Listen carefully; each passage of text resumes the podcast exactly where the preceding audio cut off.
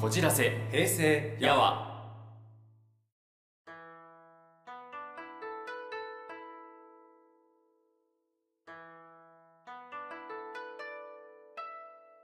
皆さん新年明けましておめでとうございます。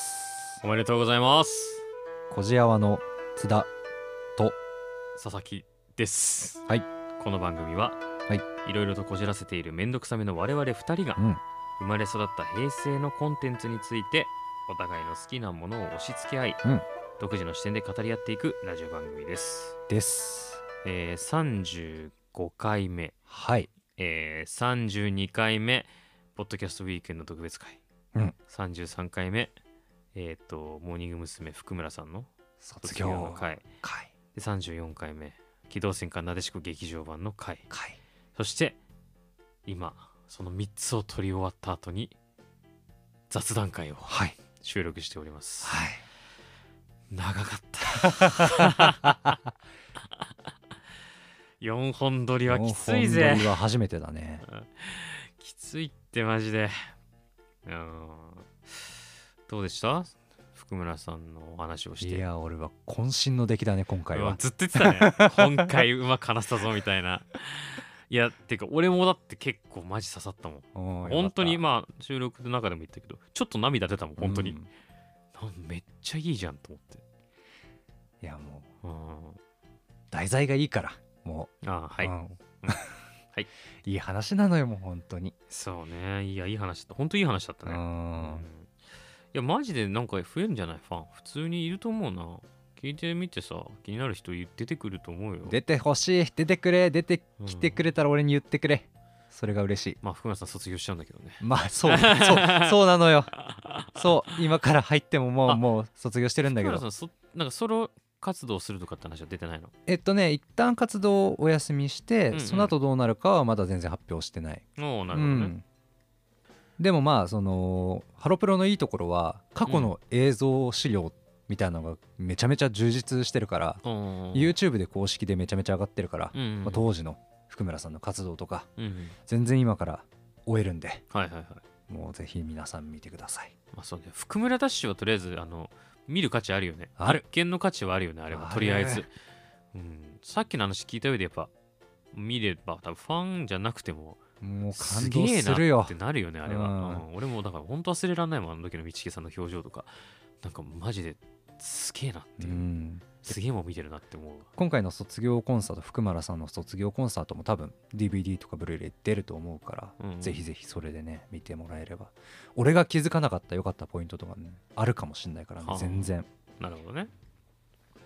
もう1回しか見れてないから今回に関しては、はあ。はうん、いつも話す時はなんかその重要なポイントは何回かね繰り返し見たりするんだけど、うん。アニメとか話す時は、うんうん今回はもうその生のライブ一発勝負だからあ覚えてる範囲でやったわけだけども。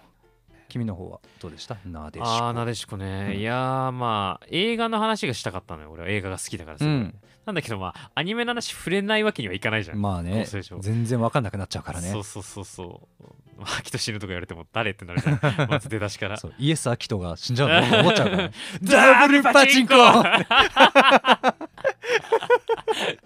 あ じゃないのよ。あーいやそうそうそう。そうですね。いやそうなんだから。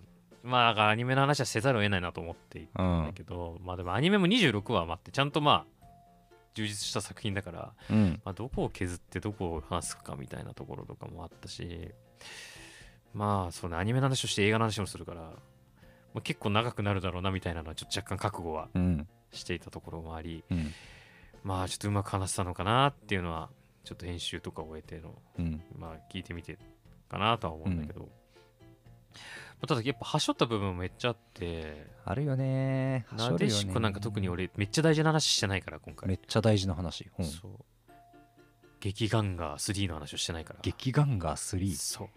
もうなでしこのストーリーやるにあたって劇ガンガー3触れないって結構マジでシンクってないから。劇ガンガーって何、うん。劇ガンガーっていうのうは、ん、えっ、と、平成とかに多分やっていたとされているとされているなでしこの世界観の中でああ人気ロボットアニメ。うんから劇中アニメ。劇中アニメはいはいはいそう。そう。で、あのーなでしこのキャラクター登場人物のえーっと自称第五次外本名山田次郎っていうキャラクターがうんパイロットでいるんだけどああさっき言ってた乗組員でアニメオタクみたいなああそうそうそうそう、はい。そいつはその「劇ガンガ3」っていうロボットアニメが大好きでロボット乗れるやべえかっけえっていうだけでパイロットになったってこと、うんうんうんで最初天川明人主人公はまあコックで。たまたまなんかねあの明人ってまあ、あの、なでしこの世界ってロボット乗るのにナノマシン処理をする必要があるんですよ。ナノマシン処理。そう。あの体にまあナノマシンと呼ばれるちっちゃい機械を入れて、それを使うとロボット乗った時に、えーと IFS、イメージフィードバックシステム。これはあの当時90年代のロボットアニメで結構流行ってたやつなんだけど、要は思った通りにロボットが動く。想像した通りに。っはいはいはいていうまあシステムを使ってる。で、まあ、アキトは火星人でたまたま IFS してるから、うんロボット乗れたって。うんで、で、七しこ人足りないから、いつもうん民間人ばっかで。うんでコック兼パイロットとしてもアキトはロボットに乗るわけなんだけど、はいはいはい最初だからコックだから俺は戦いたくないんだみたいなうんこと言ってるわけ。うんだけど、まあ、その山田次郎と会って、劇ガンガー3を見せてもらって、うん。このアニメめっちゃ面白いってなって、うん。アキトはまんまとロボットアニメオタクになっていくっていう、まあ、展開がうん。あるんだけど、これはだから最初、なでしこの序盤のそのなんか逆コメディの雰囲気を作るのにかなり勝っていて、うん。何か断るごとに、ギガンガ3ではどうのこうのとか、うん。ギガンガ3のなんか仲間が死ぬ回をアキトが見ていて、うん。本当にその回でなでしこの乗組が一人亡くなったりとか、うん。ストーリーにもなんか若干その、うん。アキトがその回で見ているギガンガーの回を絡めてきたりとか、はいはいはいはい。演出にも役立ったりとか、結構大事な位置づけなのよ、劇ガンガー3っうんていうその劇中アニメ。うん。まあどんなアニメかというと、本当もう超熱血の、うん。まあいわゆるマジンガー Z みたいなぐらいの、なんか多分なんとか星人がいて、うん熱血の主人公となんかクールな主人公とうん。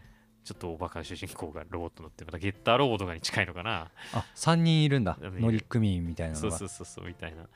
あのが出てくるすごい絵柄もすごいセル画のすごい古臭い感じはいはいはの熱血ロボットアニメうんうん。でこれがあのー実はストーリーに関連してくるっていうもネタバレをするんだけど、まあ、ちょっと今回劇場版がメインだったからその話全部スルーしたんだけど、うん。うん葉崎さん木星トカゲっていうさ敵がいるって言ったじゃんなでしこには、でそいつらあの謎の宇宙人だと思われてたんだけどまあう蓋を開けてみたら実はもともと地球から追い出されたうん。地球人だったって話をしたじゃん、うんうんであの最初の方木星トカゲって無人機ばっかなわけうん。なんだけど途中で人が登った人型ロボット人が乗った人型ロボットうん。ができてくるわけ敵として、うんうんでこいつが劇ガンガーにそっくりなの見た目、ほう。ん、だからげ劇ガンガーってなるわけ、ううん。みんな。うんうんうんなでしこの側の。人たちもなるわな。そう。これがすごいすごい冗談みたいな話で。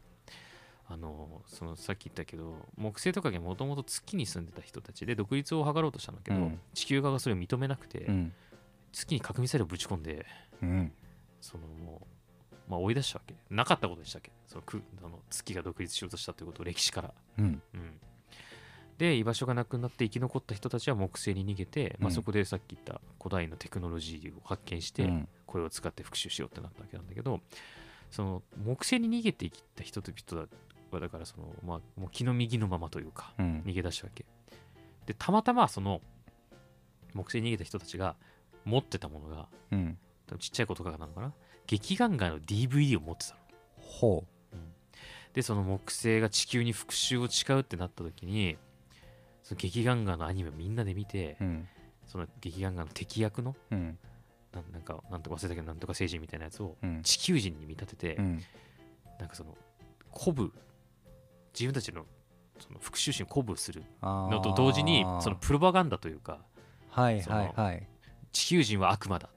うんうんうん。木星人が正義だみたいな形で文化を形成してたっていう背景がある。ー我々は劇ガンと一緒だ。あそうそうそうこの世に戦うのだみたいなそうそうそう形で悪悪憎き地球人なんかに負けるなみたいな。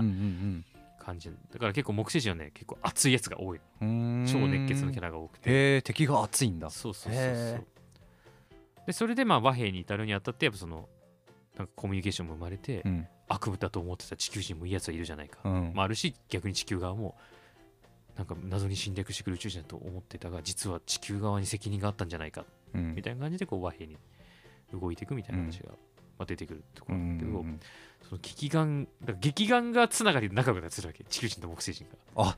お前も劇眼が好きなのか。そこなんだ。劇眼が好きに悪いやつはいないはずだ。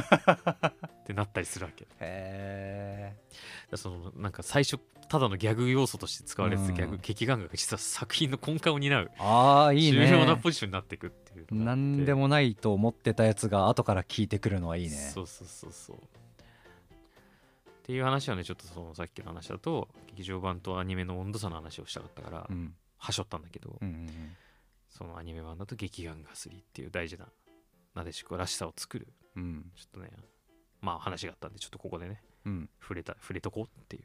なるほど。こじやは？ずるいから俺もはしょった話していい？おいいよずるいからもういいよいいよ話な。俺もはしょった話したいからしていい？うんいいよいいよ。まあモーニング娘。の回で、まあ、ちょっと話したけど長くなるからまた別な機会にって言ってた。うんうんうん言って道重さんのテレビで演じてたのと実際は違うみたいな。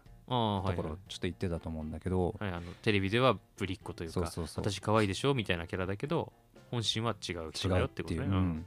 まあそこなんだけどじゃあなんでそういうことしてたかってまあさそこはそのちょっと知ってるかもしれないけど、そう。まあ道重さんってももともと入った時から私可愛いでしょキャラみたいなことやってたんだけど、うん加入した時から、うんでもそれをこうさらに誇張してテレビでやってたわけ。で、うん。プラス毒舌みたいなところもやってうんて、っていうところで、まあ、なんでそんなことやってたかっていうのはあのーまあ、我々も小さい時はさモーニング娘。って本当にずっとテレビに出てて、うんうん。バラエティとかでも見ない日はないレベルのね、超頂点だったよね、うん。うん。アイドルといえばみたいなうんうん。くらいだったんだけど、その人気がちょっと低迷してきた時期が、うんうんうん。やっぱり、まあ、ずっと売れ続けるってなかなかないからうんうん。やっぱりあるわけよ。うんうん。でいわゆるその時ってもうアイドルが他にもたくさん出てきたような時代だったりとかして、まあ道重さんがリーダーになる前の時、うんうんうんうん。えーっと高橋愛さんとかうんうん。新垣梨沙さんとかの時、っうんうんうん。ていうのがやっぱりその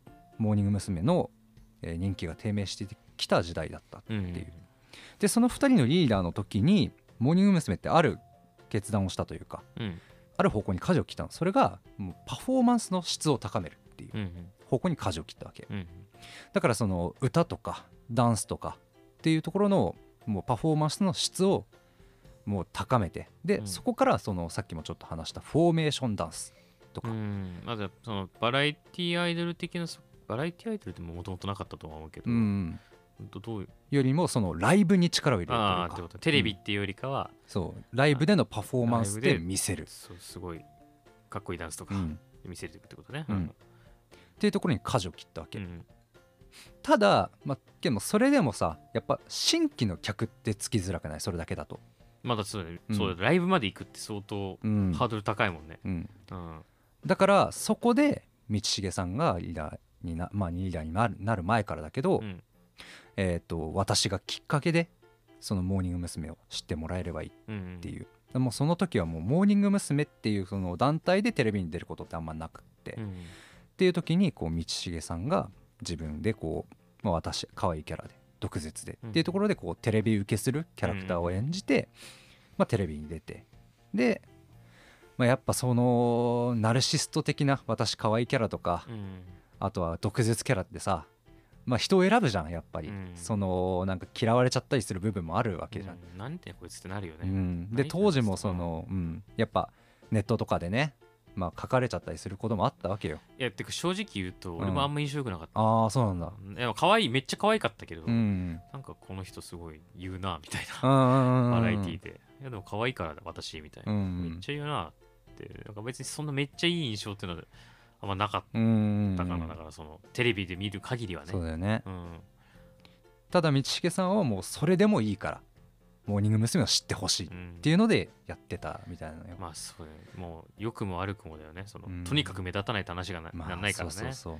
うん。で実際その、まあ、ライブの裏側の映像とかもあるんだけど、うん。全然そんなテレビで出してるキャラクターと違うんだよね、めちゃめちゃしっかりしてるし、うん、リーダーになるぐらいだし後輩も何人も育ててるし、うん。っていうところででもその私はいいからモーニング娘。が売れてほしいというか人気になってほしいうんっていうところで活動してでその高橋さん新垣さん時代に方向をかじ切ったそのパフォーマンスの質を高めるうんっていう土台があった上で道重さんがテレビに出てモーニング娘。に客を呼び込むっうんていうこの2つが揃ってまたモーニング娘。が人気取り戻したんだよ。うんで実際道重さんがリーダーになってうんで福村さんとかがその下にいて、うんまあカラフル期って呼ばれてるんだけど、はあはあ。まあ、道重さん6期の道重さんがいて、うん。その下に9期と福村さん鞘師さん生田さん鈴木さん。でその下に10期、まあ、工藤さん石田さん飯久保さん、えーと佐藤さんがいて11期の小田さんがいるっていう、まあ、うん。2014年くらいの時に、うんモーニング娘。の CD の売り上げがそこまで割と横ばいに近かった感じなのが上がり始めたんだよね。へー。うん。もう本当にそこからまたモーニング娘。の人気が取り戻されてっていうのがあって。まあなんかその道重さんやっぱそのリーダーとしてすごいうん。評価が高いっていうのはなんかなんとなく噂で聞いてたんだけど、うん。そういうその低迷期をこう引っ張ってそうそう支えてたっていうところでもやっぱその伝説のリーダーというか、うん。モーニング娘。を支えた人としてっていうのもあるね。そうだよね。なんかそのね本心は本音は本音というか本性は違うっていうか、うん。ラジオとかでも話してたんでしょ？うんうんうなんかん、うさちゃんピースだっけ？うん、そうそうそう。個人のラジオ番組でね。そうそうそうなんか演出力もすごいな。あなんかそのラジオの話も多分まあここでなら話せるっていう本音的なところもあるんだろうけど、うん。なんかファンもでも嬉しくない、まあそうだね。テレビではこうだけどラジオだけでは本音で喋ってくれてるみたいな、うん俺たちは知ってるぜみたいなね。そうそうそう。なんかその道井さん結構だから俺不思議な人だなと思うのがうん。どこまでが演出で、うん。どこまでが本音本音というかその本当のあのアイドルじゃない道重さんなのか、よくわかんないなってうん。思うことがすごいあって、うんなんかいつもニコニコしてるしさ、うん。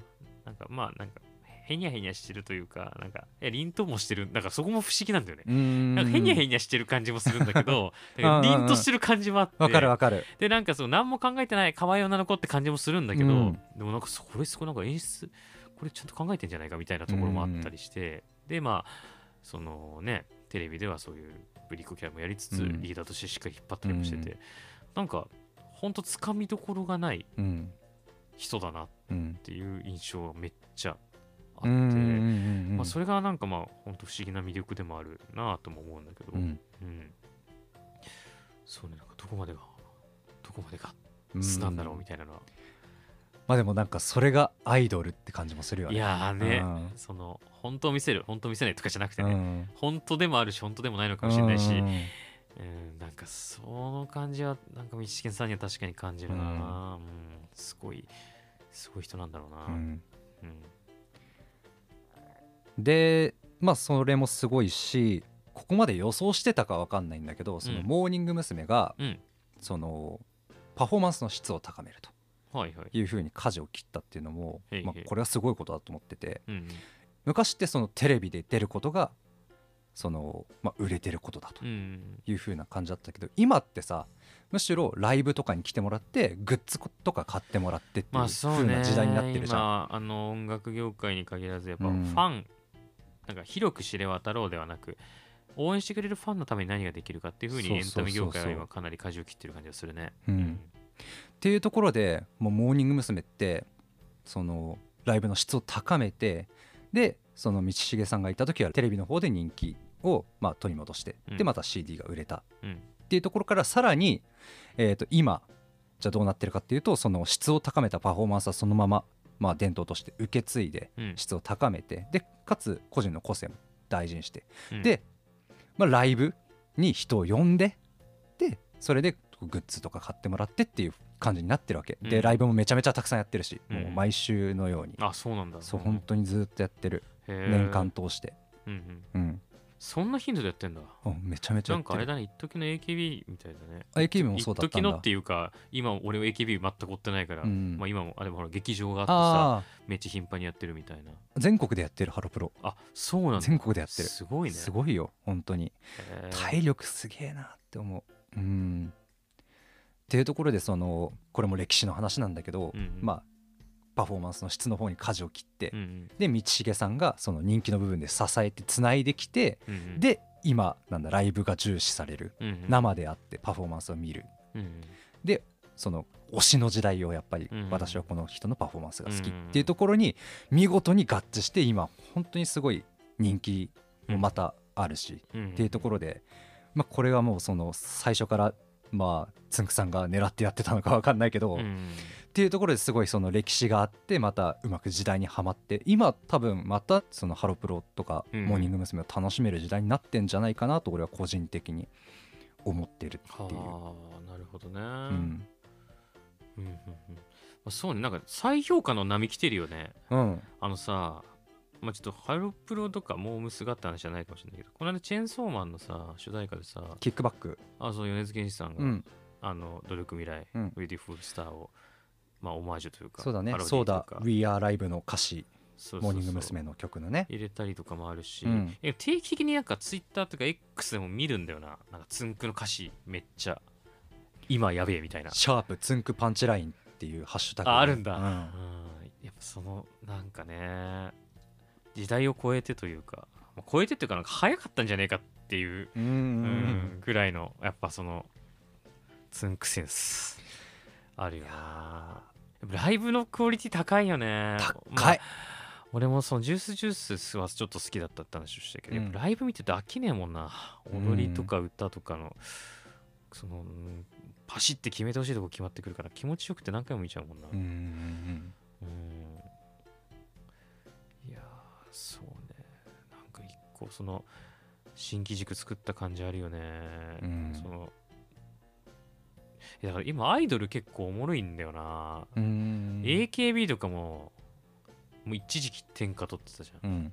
でも結構もう人も抜けたりしうてさ、ん。今だって新曲とか知らないでしょ、知らない。ヘビーローテーションとかあの頃は知っててうよ、ん。なんか柏木由紀さんが卒業されるっていう。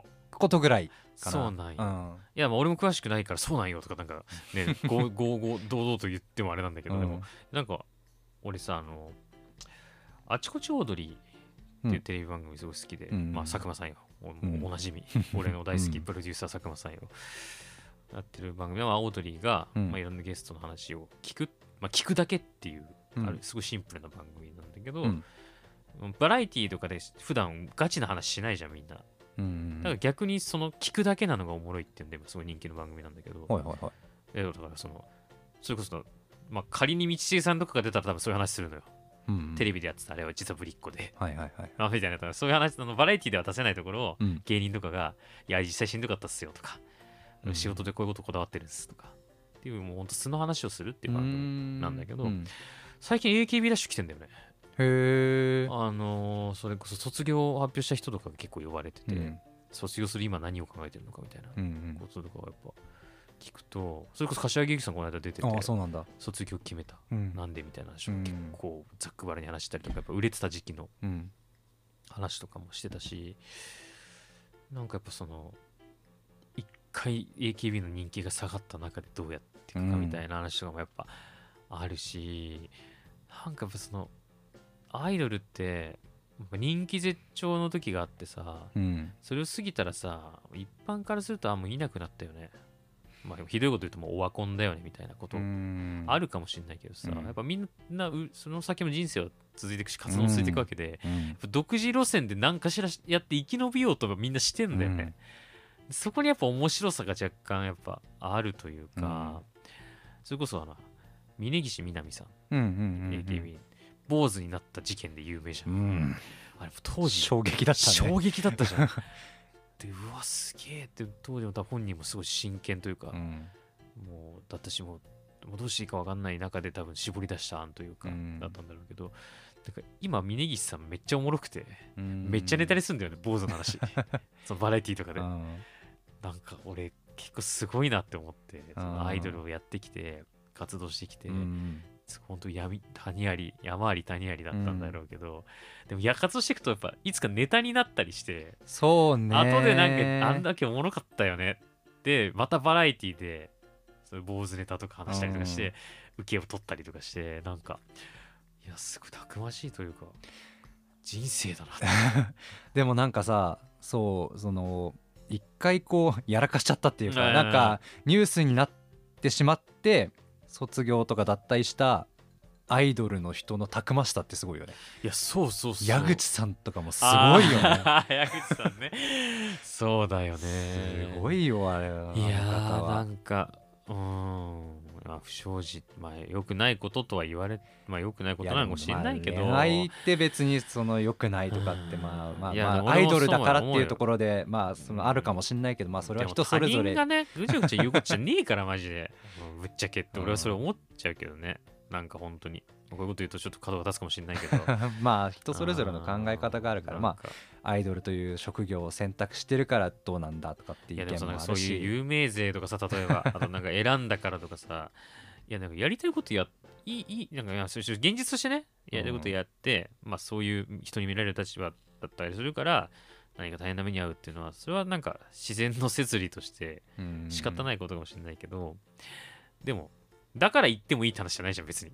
まあね。好き勝手、うん、言われるのは仕方ないっていうその現現象の話とじゃあ言うのか言わないのか文句言う？言わない？みたいな。そうね。誹謗中傷するしない？みたたいな話は別の軸だと思うから、うん。うん。まあ、言わないに越したことはないと思うし、まあね。なんかね。まあそんなあとまあよく思うのがやっぱ結局じ人だ人じゃん。うん。続いていくんだよね人生って、うん。お金稼がなきゃいけないし、うん食っていかなきゃいけないし、うん。で特にアイドルとかタレントをやられてる方ってじゃあ例えば30半ばでなんかやらかしちゃって、うん。表舞台から消えろってなったとして、うん。今更普通の会社でサラリーマンできんのかっていう、うん。と思うわけ、うん。まあ、ちゃんと考えたらね、ってなるとじゃあもうしっかり反省してうん。芸能界でやっていくみたいなことしか、まあ、なないというか、まあ、それまあがその人のもスキルかなりというか。あ一つの選択肢としてね、うん。うん。キャリアキャリアそういう人たちのキャリアパスってそれうんしかないと思って、まあそもそもじゃあ起こすなよって話だったらまあわかるんだけどこれそれわかる。でも人間だからさ間違えることってその何十年も生きてたらうん。きっとあると思うし、しかもアイドルなんて若いからさみんな。そうそうそうそうそう。うん。だからすごくそのなんかねなんて言うんだろうな。親結構やっぱ応援したくなっちゃう。そのうん。一回不祥事不祥事っていうかななんかやらかしたなっていう人が今たくましくうんうん。前向きに活躍してるのを見るとなんかあいつやらかしたくせにとかっていうよりかはうん。うんなんか、まあ、ちゃんと反省してうん。どうやってこの芸能界で生きていくかっていうのを考えて努力してうん。やってんのってすごい人間らしいなというか、うん まあ、生きてる人間なんだよなみんな。うん。一生懸命やってんだよなって思って俺は結構うん。胸が熱くなると言うとちょっと大げさかもしれんけど、うん、いいなと思ってて、結構そのそうねなんか多分佐久間さんも似たようなこと考えてんじゃないかな、うん。そのなんかアイドルその辺のアイドルと結構出したがるの番組。に、うん。多分面白いからだと思うんだよな、一旦波を過ぎた人が今どんなこと考えて仕事してんのかってうん普通に面白い、まあ気になる興味っていうか深いでしょ、うん。そうそう。そうなんだよ。なんかなんかさちょっと話止まんないけどさ。う んいいよ。あのーまあ SNS ができてうさ、んアイドルとの距離が近くなったじゃない。そうね。うん。すぐメッセージ送れちゃうっていうね。でそれまでって芸能人って芸能人たるというかさ。そうなんか画面の向こう側の存在というかうん。一個こう自分の世界とはちょっと離れたところにいる憧れみたいなイメージ。そうそうそう。でそれはまあもしかしたらカリスマ性とかにつながってた面はあるとは思うんだけども、なんか今結構さ優しい人も増えてない？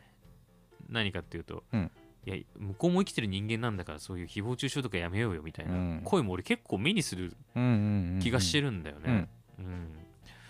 なんかそのなんだろうな。あっちも人間なんだぜっていう当たり前っちゃ当たり前なんだけど、うん。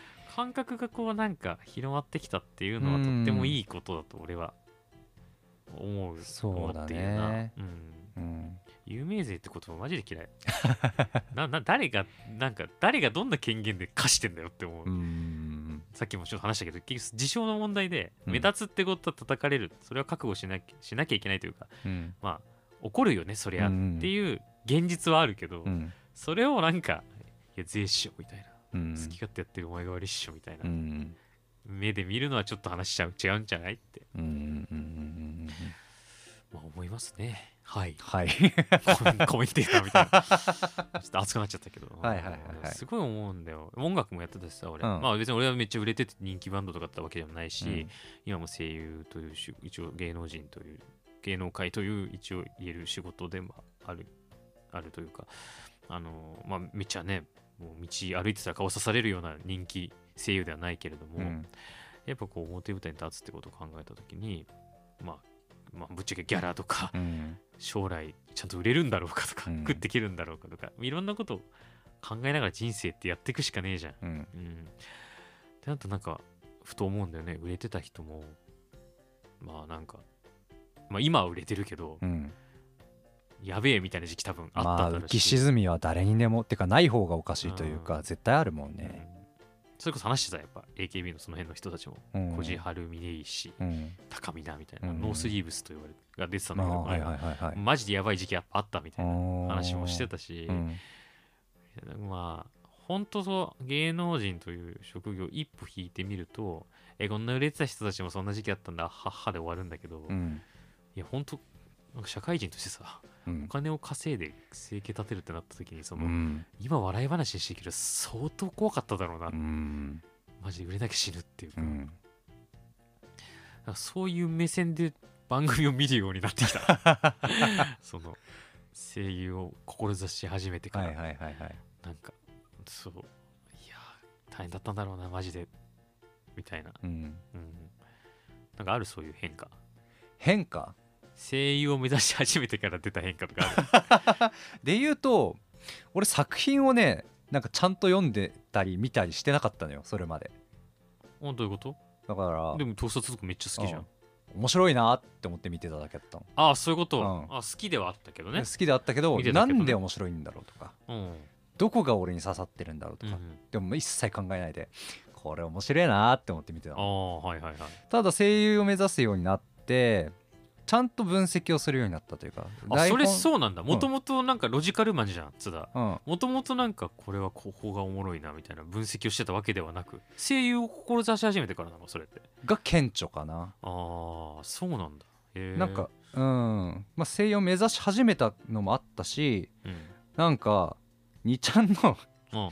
なんか2ちゃんの？これ全然関係ないんだけどうん。2ちゃんのスレッドでうん俺の独自の笑いのロジックみたいなのを語ってる人がいてうんそれがすごい理にかなっててうんで俺の実生活にも役立って実際俺はよくね あの笑いというのはああなんか急に語る 瞬間あるよね。共感とズレであるっていう話をよくすなんるよねかよくするんだけどそね。この番組ではあんまりしてないかもしれないけど普段たまに笹子と話してるたまに出すんだけど。たまに出るんだよね。あーなんか、うん。もなんか持ってんだなみたいな。そうそうそう。俺それポリシーというかうん。自分大事にしてるところなんだけどうん。それに似たことをその2ちゃんで語ってる人がいてうん。おなんか笑いとかって理論化できるんだみたいな。うんうんうん。確かになんかなんか俺なって笑ってるよね、うん。普段って。そう。そこまでちゃんと考えたことなくって。うん。でそこから笑いを考えるようになってまず笑いがあって。うんで今まで俺はまあふざけるの好きだったんだけどうん。人を笑わせたいってあったんだけどうん。全然適当にやってて。うんうんでそのスレッドを見てからなんかじゃあここでこういうことをしてまず自分と相手の中で共通認識を作ってからここでこういうワードを入れるとウケるなみたいなのとかがができるようになってでそれ確かにこれは使えるなっていうのが分かって、うんでもまずは笑いってそういうの使えるんだっていうのがあって。っうん。てことはじゃあ物語の良さとかうん。エモい部分いわゆるうん。とかっていうのもじゃあその原因とかうん。理由とかうん。あるんじゃないかみたいな風に考えるようになってだからその2つがこう声優を目指すってなった時に合わさった感じかな、えー。うん。だからちゃんと作品を分析できるようになった。だからこの番組で話してるように番組を番組とかコンテンツを味わえるようになって分析してうん。自分に落とし込めるようになったっていうのは目指してからのことかえーなるほどね。な、うん、いやなんかマジでさみんな芝居やった方がいいよ。俺マジでこれ思う。俺こんな副次的効果あると思ってなかった俺も。そうね。うん。あと自分と向き合ういやマジでそう。本当に。なんか芝居なんかまあ俺も声優目指してた時おもろそうっていう理由だけであの外養成所通い始めたから、うんまあ、特になんか深く考えてなかったんだけどさ、うん。じゃあいざちょっと芝居勉強してみようかなってなるとさし、まあ、芝居だけじゃなくそのどんな声優なんだろう俺は、うん。まあ、本当大事じゃん。うん、てかそもそもどんな声優ってか自分と他の人ってどこが違うんだろうみたいなところとか、うん。自分の個性ってなんだろうっていうところとか,、もうシンプルに言うとじゃあなんか役が4つあってうんどれやりますかって養成所で言われた時に、うん。俺どれやったらいいんだろう？うんうんうんじゃあまず。うんうんこのなんか元気いっぱいのキャラをやるべきなのか、うん。かっこいいクールなキャラをやるべきなのか、とかっていう選択を強いられるわけじゃん、うん。うん。それ1個取っても考えるんだよな。そう。俺の声ってどれに合ってんだろうはまああるけど俺の性格だとどれやりやすいんだろうもあるし。あと戦略的な部分でねこのクラスにはこういうやつらがいるから俺はここ狙った方がいいんじゃまあまあないかとか。そうそうそうとかとか考えるわけよ。うん。それをなんかちゃんとまあ養成所とか通うと。まあややらされるというか、まあやらざるを得ないというか。やらざるを得なくなるわけよ。それをやっていくとさ俺ってこんなとこあったんだとかうん。もなってくるしあいつこんな喋り方こんな芝居するんだみたいなのもあるし、なんかさ人というものをやっぱなんか見え見かてくる。見方が変わってくるというか、んだよ本当にね、うんうんなんか俺それはマジで副次的効果というか、そうね。かおもろっていう、うん。うん。であとさっき津田も言ってた作品ね。うん。なんかマジ漫画家とかやばいんだなって分かってくる。いやマジでそう。ん、なんかその要は我々も役作りというものがあるじゃないですか。ああなるとそのキャラクターどういう気持ちでどういうことを思ってどういう人生だからこういう価値観になってこんなセリフ喋ってるんだみたいなことを、まあなんか、まあ、考えたりはするわけですよ。うそう。台本から情報を取ってきたり、うん。まあないところは自分で保管したりとか。でそれやり始めた時に思うんだよね。うん。情報量半端ないんだって漫画、うん漫画とか作品って、うん。全部書かれてんじゃんって、うんうんうんその過去の回想シーンもそうだけど、絵に現れたりするんだよな。このキャラクターがここで目をそらすのは、うん。こういう気持ちだから。そう。その目をそらせられてるシーンがなかったらそのキャラクターの心情って読者は分かんないわけじゃん。うんそうだから役作りしなきゃってなった時に作品読んでいくとえ全部書かれてる。うん。漫画に。ってことは作者は全部分かって書いてる。全部意味があるんだよね。そう。ってなってくると作者は何キャラ分のそのなんだろう人生をとか価値観なんかどどそう。何何の全てのキャラの視点から物語を見ている。っうん。てなると、こいつはやべえぜうんっていうことに気づくというか、本当にもともと漫画大好きだったしあのまあ俺は逆に結構好きだったから、うん。この漫画ここが好きだここがおもろいとかって、俺の中でロジックはあったんだけど、うん。そのキャラっていう観点はなかった。だからその漫画の全体構成というか、はいはいはいはい。この漫画こういうストーリーで進んでいくんだけど構造で捉えるみたいなこういうギャッププがあっておもろいとかはやっぱあったんだけど、えこのキャラこんなこと考えてこうやってたのかもしかしたらとかっていう、えそんなの考えてたの作者やばくないみたいな,、うん。なんかそういうなんか新しい発見というか漫画家やべえんだなみたいなのは、うん。声優目指してからマジでめっちゃ出てきた。うんうんうんうんうん。しまあ何回か言ってるけどやっぱ世の中の声優すごすぎるっていう、うんまあそれはマジで感じる。ただの声かっこいい人っていうだけじゃないんで本当に。売れてるる人って。本当にすごいんだよね、あのそのなんかかっけえなって思って見てたけど自分がやるようになるとなんでそんな声出せんのとか。うん。あそういう解釈でセリフ言うんだとか、うわすなんかするのね。そういうアプローチあるんだとか、こことここから取ってきてそういう意図でここはうん。演技してるんだみたいなのをね。まあいいと思うだしここさらっとしかこのセリフ言ってるけどこのセリフ言うのめっちゃむずくないとか、あーはいはいはいはいはい確かにね。うん。そうき聞くだけと自分でやってみるってまた違うって。そうそうそうそうそう。全然うまくできないみたいなのあるよね。とかがやっぱ見えてきて。本当にね。まあ今ちょっと声優の話をしたけど、うん。うん芝居というものがまあそもそもねやうん。っぱ人を知って自分を知るものだから、そなんかうん。俺すごい。ね役にみんなの役に立つと思う本当に、うだから俺た、まあ、今後声優としてどうなっていくか分かんないけどもしかしたらまあ今のところ辞めるつもりないけど、まあ、辞める未来が来るかもしれないけど多分後悔はしないんだろうなってずっと思ってる。うん。もう得られたものがでかすぎるから。わかる。めっちゃわかる、うん。本当に。本当にうん。なんかちゃんと芝居ってみんな勉強した方がいいと思う。うん。あのさちなみにさあの堀江門わかる？堀江貴文さん。文さん。うん。元ライブドアの、うん。うん。毎年舞台やってるの知ってる？あー毎年やってんだ。なんか最近またミュージカルみたいなのやるみたいなうん話あるよね。うん。毎年やってんのあれあ毎年やってんだあれ。そう。俺なんかのインタビューで読んだんだけど僕も本当うろ覚えなんでちょっと検索したわけでもないんでちょっとマジでこんなん言ってたなっていううろ覚えなんだけどなんかうん。堀江さんも演劇めっちゃ役に立つからみんなやった方がいいみたいな感じでなんか始めてたん確か。そうなんだ。そう。なんかなんで舞台始めたんですかみたいなインタビュー記事みたいなのがなんか昔なんかで読んで。うん。なんか堀門さんってなんかもうね本当ブイブイビジネスマンというかうん。やってる人ってイメージだったんだけど、うん。うん。なんか演劇始めんだってなんか思ったのよその時に、うん。いやなんかすごいそれ印象に残ってていやでも本当にそうだなと思って、うん演技やることってすっごい役に立つから、いろんな意味で。うん。いや本当演技みんなやった方がいいですよ。マジで。やった方がいいですよ。マジでやった方がいいですよ、まあまあね。うん。あとおもろいしにはならないし。おもろいよ。必殺技叫ぶのとかおもろいよ、このこの年で、うん、いや俺それめっちゃある。養成所入った時の思い出。うんうんうん。あの一回り下のあ本当若い子とかいるわけ。中学生とか高校うん1年生の子とか、うん。今じって俺は結構、まあ、大人になってから通った人なんで、一緒になってなんか必殺技とか叫ぶのマジでおもろい。そんなんないからサラリーマンとかやってて、まあね。必殺技を叫ぶ機会なんか。なんかすごい軽い気持ちでみんなやってみたらいいと思まあ思いますよ。そうだね。別に職業にするじゃない選択肢もあるから。別になんかね俳優とか声優になんなきゃいけないわけじゃないから、なんかちょっとおもろいなと思ったらかじってみるのは俺は。うん。結構いいと思うし、うん俺が通ってるスクールにもいるんだよね結構趣味の人、うんうんうんあのワントゥーワン声優スクールっていううん。スクール通ってるんだけど、うん。あのたまにいる。うんうんうん。別にプロじゃないんだけど、うん。プロになりたいわけでもないんだけど学びたいから来てる。お芝居学んでみたいと思って通ってます、楽しいですっていう人、うんああいいね。うん。うん。そう。でもぜひぜひ。やってみたら一緒って感じっすわ、何なんだこれ。どっからこの話になったんだ。わかんない。何なんでしたっけね、AKB の話とかしてたそうそうアイドルの話とかしてたけどなんか芝居やったら一緒みたいな話に落ち着きましたね。はい。はい。AKB の話でさおう。うん。まあ柏木由紀さんが卒業されるってうん話さっきしてたけどさ、ちょっといいなって思った話していい、いいよ。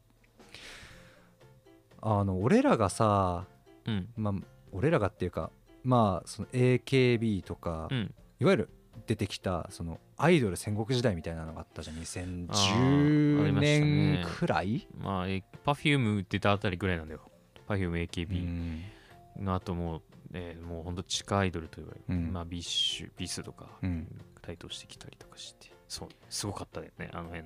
そう。それはもう、まあ、戦国時代っていうくらいだから、まあ、アイドルたちがこう人気を競ってたわけなんだけど、その時って、まあ、俺の、まあ、当時アイドル全然知らなかったから俺の勝手なイメージなんだけど、もしかしたらあったかもしれないんだけど、うん。別なグループのアイドルがこう交わることってあんまなかった印象があって。別のグループのアイドルが交わる。例えばあのももクロと AKB がコラボしますああ、はいはいはいはいはい。あんまテレビとか見ててもなかった確かにそうかもね。うんうん、モームスとなんとかが曲を出しますとか、まあ見たことないかも。ただ最近テレビでうん。卒業される柏木由紀さんが、うん。モーニング娘。と一緒に歌うってことがあってなるほどね。うんこれがすごいまずその、まあ、アイドルがこうバラバラだったのがこう融合してるうんっていう点ですごいいいなって思ったのと、うん。柏木由紀さんってもともとモーニング娘。ハロプロのオーディションを受けてたんだあそうなんだ。そうへえうんもともとハロプロに憧れてアイドルの世界に入ってる人なんだよね、でそれがこうまあハロプロには入れなかったんだけど、うん。オーディション落ちちゃって。でも AKB っていう別なところでアイドルになって。でその時はこうアイドル戦国時代で交わることなかったんだけど、まあ、ハロプロはハロプロ。で、うん。柏木さんは AKB っていう別なところでずーっとうん本当に長いことうん。戦ってきて、うん。続けて続けて卒業する時にうん。憧れのモあーーニング娘。と一緒にテレビでパフォーマンスできるっていうこれめちゃめちゃ、いい話だなっていい話だね。そのクロスオーバー的な話で言うと、うん。まあ SNS でかい多分。ああそうなんだ。今 TikTok 見ててもめっちゃコラボしてっから。あそうなんだ。あ TikTok を見ないおじさんだから。あーなんかそれこそ俺 aespa 好きじゃん。うんもう今俺俺は逆に言って aespa しか韓国アイドル詳しくないんだけど、うん。 aespa のあの TikTok 見てるとなんか多分韓国の別の人気アイドルなんだろうなって子と一緒に新曲を踊ったりとかしてる。ああそうなんだ。結構今もうなんか他グループと交流してるなんかそのもうだから界隈ごと人気になろうとしてるうん。人気になろうとしてるっていうかなんかそのファンを取り込もうとしてるという。そうねなんかうん。このグループのこの人とこのグループのこの人が仲いいんだっていうその関係性にこうファンが惹かれるみたいな部分もやっぱあるってことみんな多分気づいてきたんだろううね。ん。その感じはあるねなんかうん。あそことあそこ仲いいんだ嬉しいもあるし、うん。あなんかそこと仲いいんだ聞いてみようかなも多分あるだろうし、うんなんかね今かなりその仲いいなんか芸人さんもたまに言うんだよなそれが。うんそうなんだ。昔はその仲は芸人同士で敵っていうかライバルうーんだったけど、なんか今のバラエティすごい平和でやりやすいみたいなはあはあのをはあなんかたまにそのオードリーさんとかも言ってた気がする、うん俺らの時なんかもう誰が一番笑い取るかだったけど、はいはい今はい一緒に笑い取ろうなみたいな空気がその第7世代とかその以下,、の若い芸人さんの中ではあるみたいで、うん。なんかそんな俺の時はなかったよなみたいな。そう受けなきゃ終わりだ。か勝ち抜かなきゃみたいな感じだったのが今ないって話をね、へしててえなんかほんと世代世代って一ふうにしていいのか分かんないけどうん。こうなんか仲良くなっていけたらいいですね皆さん、そうだね。うん。2024年うん平和に過ごしていきましょう。仲良くなろうぜ。みんな。仲良くこのまとめ。やっていこうぜ。2024年もよろしく。よろしく。ということであんまり新年感がない。